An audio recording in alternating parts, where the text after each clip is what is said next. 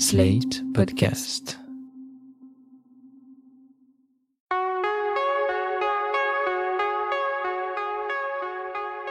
Je m'appelle Thomas Messias, je suis un homme blanc, cisgenre, hétérosexuel, et je crois bien que c'est une dépression postpartum qui m'a donné envie de m'intéresser au féminisme.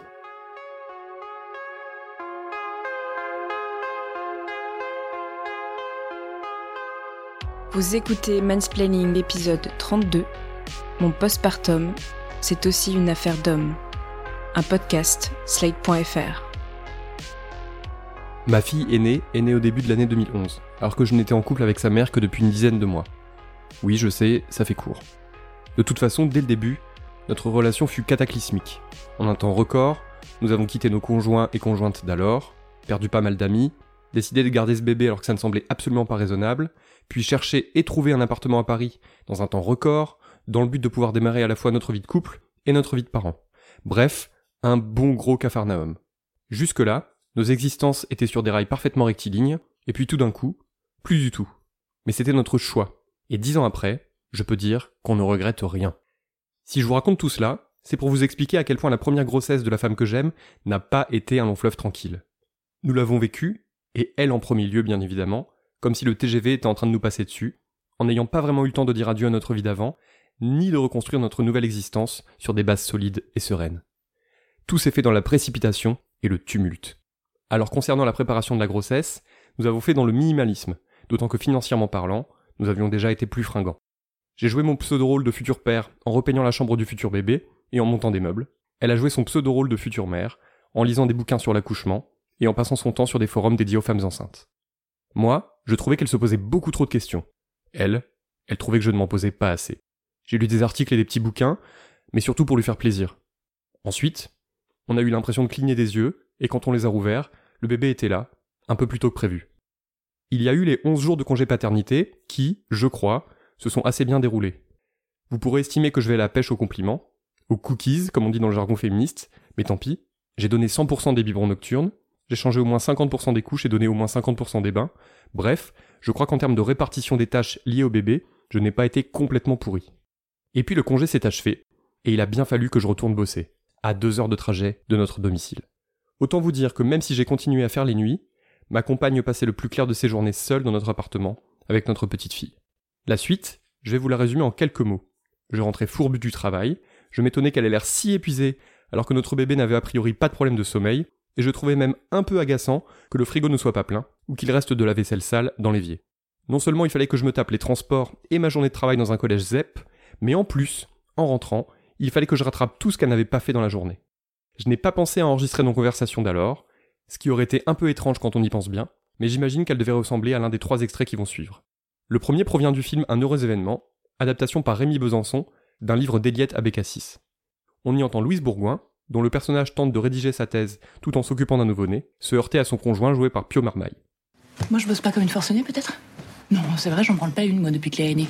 J'ai plus une minute à moi, là. Je fais continuellement les mêmes choses. J'ai l'impression d'être Bill Murray dans Un jour sans fin. Parce que tu t'organises mal, c'est tout. Bah oui, bien sûr, c'est de ma faute. Mais attends, moi aussi, je suis fatiguée, Nico, tu comprends? Je comprends, t'es en train de devenir complètement folle. Attends, Darty, un dimanche matin, on fait pas ça. Oui, je deviens folle. Parce que je passe mon temps à m'occuper de la maison, à m'occuper de Léa, et qu'il y a personne pour s'occuper de moi. Moi aussi, j'aimerais bien qu'on me câline, qu'on me cajole. Le deuxième est tiré du film allemand L'étranger en moi, réalisé par Emilie Atef, dont l'héroïne est une fleuriste qui sombre très vite dans une profonde dépression postpartum. Si tout ça est trop fatigant pour toi, pourquoi tu retravailles? T'es pas obligé J'ai pris ce job en plus pour te permettre de rester à la maison. C'est pas honnête ce que tu fais.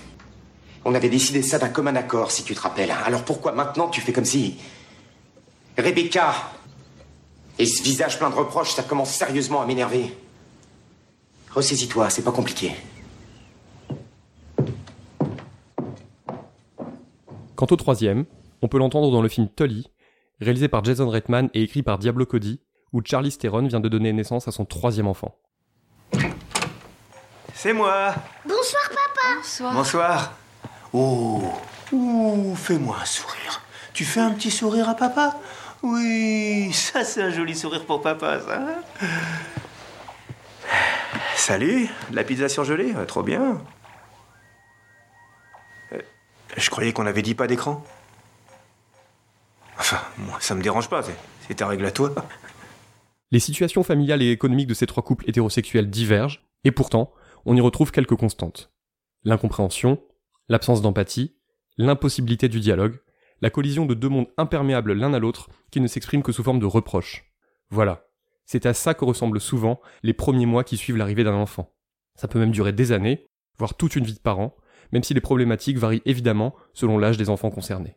D'un côté, on a des femmes qui souffrent de devoir assumer seules une responsabilité gigantesque, qui plient sous un demi-milliard d'injonctions hyper culpabilisantes, comme celle liée à l'allaitement ou à l'amour supposément naturel qu'on porte à son bébé, et de l'autre, il y a des hommes qui ne comprennent pas pourquoi tout a l'air si difficile, alors qu'un bébé c'est si simple au fond.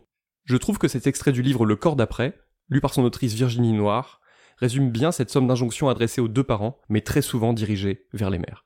Biberon à la demande, nettoyage du cordon, reposez-vous, ne la laissez pas pleurer, attention aux coliques, prenez bien vos comprimés, et la contraception, n'oubliez pas votre rendez-vous postnatal et la vitamine D pour le bébé, les croûtes de lait.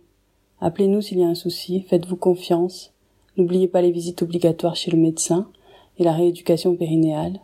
Aussi prenez de bonnes habitudes dès le début, ne la portez pas trop parce que vous allez en faire une capricieuse. Ne la mettez surtout pas dans votre lit sinon c'est la mort de votre couple et peut-être du bébé aussi. Mangez équilibré, tenez-lui bien la tête, testez la température du lait sur votre poignet.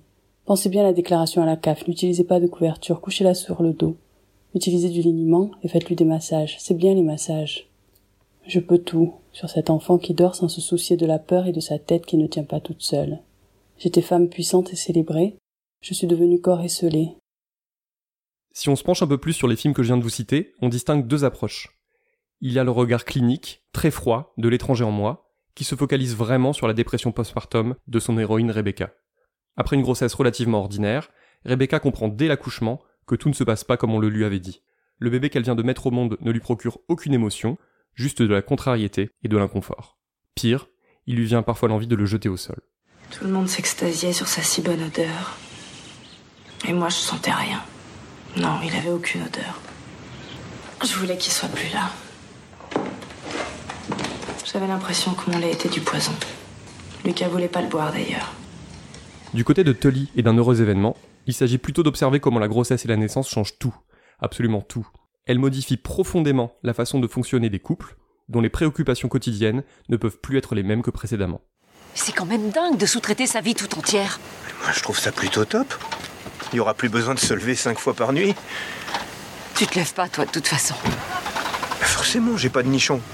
Pas encore. Qu'est-ce que tu veux que je fasse sans nichon? Ça va aller. T'inquiète. Elle modifie aussi le corps des femmes, de façon plus ou moins durable et plus ou moins réversible. Dans les deux films, les conséquences physiologiques sont traitées à travers des séquences musicales assez rondement menées et assez pratiques, puisqu'elles évitent d'avoir à décrire explicitement à quoi ressemblent les semaines qui suivent la naissance. On comprend qu'il y a du sang, qu'il y a des larmes, et puis voilà. Ça me rappelle quand je me suis rendu à la pharmacie pour acheter les différents éléments exigés par la maternité. Je n'avais pas bien compris à quoi allaient pouvoir servir ces culottes jetables. Personne ne me l'avait expliqué, et je n'ai pas trouvé utile de poser la question.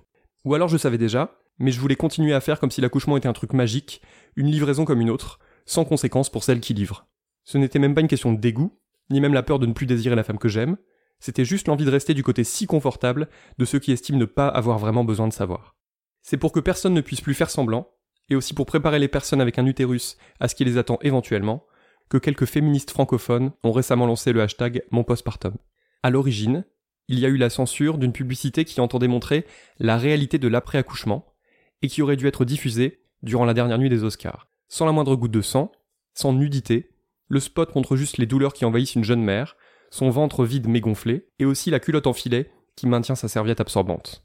Trop choquant, selon le comité de visionnage. Trop explicite. La suite, c'est Ayla Sora qui la raconte. Après ça, il y a eu Ashley Graham, une mannequin, qui a posté euh, une photo d'elle en couche euh, en disant euh, je savais que j'allais changer les couches de mon enfant, mais je pensais pas changer les miennes aussi, un truc dans le genre. Et après ça, il y a Ilana Weisman, une doctorante en sociologie, qui a posté une photo d'elle aussi, pareil, en couche avec du coup un petit texte sur son postpartum et comment l'avait vécu. De là est né le hashtag Mon postpartum, qui s'est propagé de façon impressionnante dans la sphère francophone, sous l'impulsion d'Ilana Weisman, mais aussi de Morgan Koresh, de Macha s'explique, et d'Ayla Sora, libraire rennaise, qui a accepté de répondre à nos questions. On a reçu beaucoup beaucoup de messages, euh, les unes comme les autres, euh, de femmes qui nous disaient merci euh, d'en parler et, euh, et qu'elles aussi elles avaient été énormément surprises et voilà comment c'est né en fait on s'est fait boule de neige euh, de dingo enfin tout le monde s'est mis à en parler les médias ont sont mis en parler et, et voilà Grâce à ce hashtag, de très nombreuses femmes ont exprimé par des mots ou des images la détresse qui avait pu être la leur pendant quelques jours, quelques semaines ou quelques mois. Les témoignages sont édifiants, et beaucoup d'entre elles s'accordent à dire qu'elles n'étaient pas préparées à ça, que personne ne les avait prévenues, et que ni leur propre mère, ni le personnel médical n'avaient trouvé utile de les avertir à quel point l'après-accouchement pouvait ressembler point par point à une descente en chute libre sans parachute. Existe-t-il un lieu où des adultes savent mieux que moi ce qu'est être une mère? Un lieu où l'on peut déposer les nourrissons dont on ne sait s'occuper? Peut-on tout annuler, le coït, l'urine, le ventre opulent et les sourires?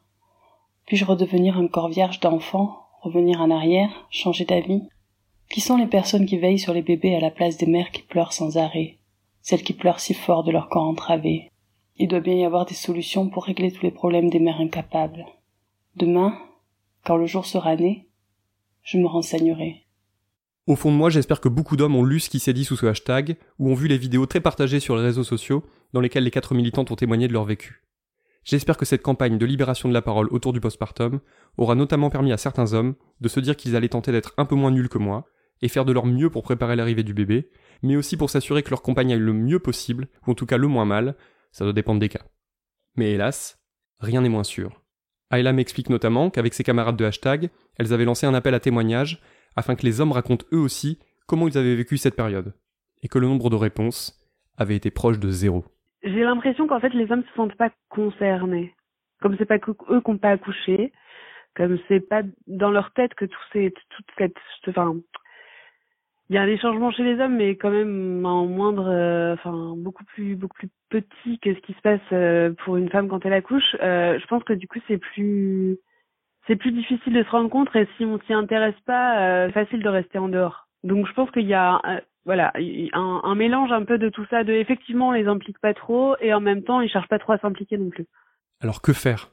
Comme les pères et futurs pères de Tully, de l'étranger en moi et d'un heureux événement, les hommes sont souvent bien intentionnés, mais leur implication reste très superficielle. Une fois encore, c'est la question de l'empathie qui prime, et aussi celle du privilège. Du haut de notre tour d'ivoire, on ne voit pas pourquoi il faudrait se poser autant de questions, parce que la vie, c'est quand même vachement simple. Je me souviens que lors des premiers mois de sa première grossesse, ma femme a essayé de m'impliquer dans le choix du porte-bébé, de l'écharpe de portage, ou encore de la poussette. Et moi, je l'ai regardée comme si elle était en train de me parler une langue étrangère, en me disant que tout ça n'avait quand même pas beaucoup d'importance. Il m'a fallu des mois, voire parfois des années, pour comprendre que si. Ce genre de retard à l'allumage peut avoir des conséquences terribles. Par exemple, si j'avais juste un peu mieux regardé, ou si j'avais eu les bonnes clés pour comprendre ce qui était en train de se passer, j'aurais peut-être pu réaliser que la femme avec laquelle je vivais était en train de vivre extrêmement mal son statut de jeune mère, toute seule 12 heures par jour sans personne presque pour l'épauler, pour l'écouter, pour prendre soin d'elle. Moi, je pensais que m'occuper des biberons, des achats de lait maternisé et des changements de couches, ça suffisait. J'ai pensé au bébé, mais je n'ai pas compris que ce bébé avait une mère en souffrance. Et franchement, je crois qu'une fois que j'ai réalisé ça, c'est-à-dire bien trop tard, j'ai réalisé à quel point nous, les hommes, on n'avait absolument pas conscience de ce qui se passait dans la tête et dans le corps des femmes. Et que d'ailleurs, c'était loin de ne concerner que la grossesse et le postpartum. Mais bref, que faire, disais-je?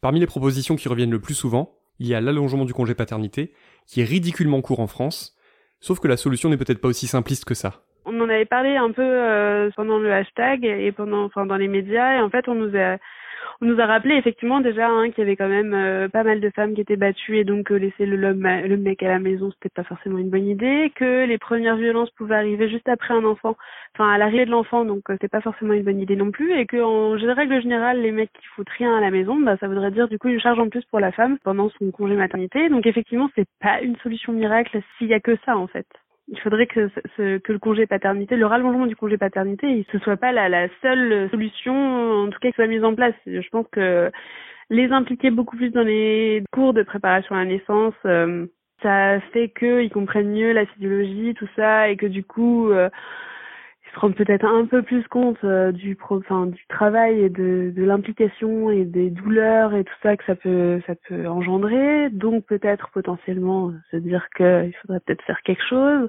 Enfin voilà je pense que c'est pas que une solution qu'il faut mettre en place. Il faut pas se concentrer uniquement sur le congé paternité parce que à elle seule cette mesure elle est pas elle est pas valable toute seule. J'aimerais vous dire que j'ai la clé qu'il suffit de me nommer ministre de la famille pour que je règle toutes ces problématiques en quelques mois, mais la vérité, c'est que tout ceci est un sac de nœuds et qu'il faudrait arriver à légiférer et à éduquer simultanément, ce qui n'a rien de facile. Voilà en tout cas ce que je peux conseiller aux hommes, et d'ailleurs ça s'applique aussi aux femmes dans le cadre des couples lesbiens. Faites tout votre possible pour vous démultiplier. Gérez les repas, les tâches ménagères, faites attention aux potes ou aux proches dont les visites inopinées ou répétées peuvent parfois constituer une charge plutôt qu'un vrai soutien. Levez-vous la nuit sans négociation, occupez-vous de ce bébé du mieux que vous pouvez, mais surtout, pensez bien à vous occuper de la personne qui partage votre lit. Pensez à ce qu'elle vient de traverser, à ce qu'elle traverse encore peut-être, dialoguez avec elle, aidez-la à respirer, à ne pas être qu'une mère, montrez-lui qu'elle existe en tant que personne, bref, tentez de trouver un fonctionnement qui ne laisse personne sur le bas-côté. Ça ne sera pas parfait, il y aura des tâches de lait et du découragement, mais c'est votre responsabilité d'essayer de faire que tout cela se passe au mieux. La libération de la parole autour du postpartum, elle est essentielle pour les femmes pour qu'elles se sentent moins culpabilisées, moins jugées, qu'elles aient moins peur de ce qui va leur arriver, qu'elles se sentent moins, ouais, moins seules. Et en même temps, ça va aussi servir aux hommes de se rendre compte que c'est pas tout rose, euh, que la maternité c'est pas formidable tout de suite, que ça peut prendre du temps, que ça peut prendre un temps euh, très long, qu'on n'est pas obligé d'aimer son enfant au premier regard et qu'on peut euh, culpabiliser beaucoup de pas avoir envie de le toucher, de pas avoir envie de le voir, de pas avoir envie de s'en occuper, qu'on est épuisé, qu'on a peut-être eu un travail qui a été hyper long et et quand on sortir de ça, c'est encore pas terminé. Enfin, je veux dire, voilà, c'est, je pense que ça ne peut bénéficier qu'à tout le monde.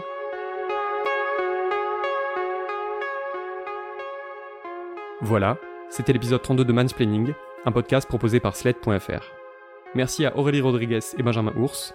Merci aussi à Ayla Sora et Virginie Noir. Si vous avez aimé ce podcast, n'hésitez pas à le dire en nous couvrant d'étoiles partout où vous le pouvez, 5 de préférence, et en en parlant le plus possible autour de vous. Toutes vos remarques et vos questions sont les bienvenues à l'adresse suivante, mansplaining@sled.fr. Vous pouvez aussi me contacter via Twitter, mes messages privés sont toujours ouverts. Toutes les références aux articles, œuvres, vidéos citées se trouvent dans la description de ce podcast. À dans 15 jours